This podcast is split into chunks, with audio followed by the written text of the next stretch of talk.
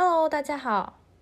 今天想为大家朗读葡萄牙籍作家佩索亚他的经典代表作《不安之书》里面的其中一个片段。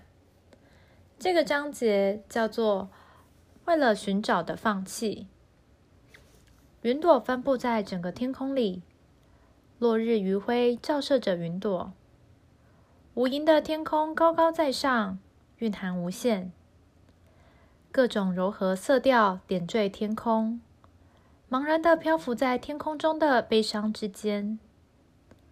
屋顶上一半是色彩，一半是阴影。即将离去的太阳投射下最后几缕舒缓的光线。这光既不是来自太阳，也不是太阳照亮之物反射的光线。巨大的平静悬挂于喧闹的城市上空。越来越平静，万物安静的深呼吸着，超越了那色彩与声响。阳光照射不到的七彩剑物开始发挥，多样的色彩中蕴含着冰冷。轻微的焦虑在街道构成了虚假山谷里昏昏欲睡。他睡着了，平静下来。在高耸云端的最低处，一点点的那些色彩开始变得虚无。只在那一小块云朵上，宛如一只白鹰盘旋于万物之上，还残余着渐行渐远的太阳所留下的最后一抹美好日光。为了寻找，我放弃了我在生活里寻找到的一切。我就像一个茫然不知在寻找什么的人，寻找着，寻找着，寻找在梦里已经忘记想要寻找什么。寻找的双手做出了实实在在的动作，而寻找的事物比这双手更不真实。搜索，拾起，放下。那双手就是一个有形的存在，修长。雪白，每只手都有五根手指。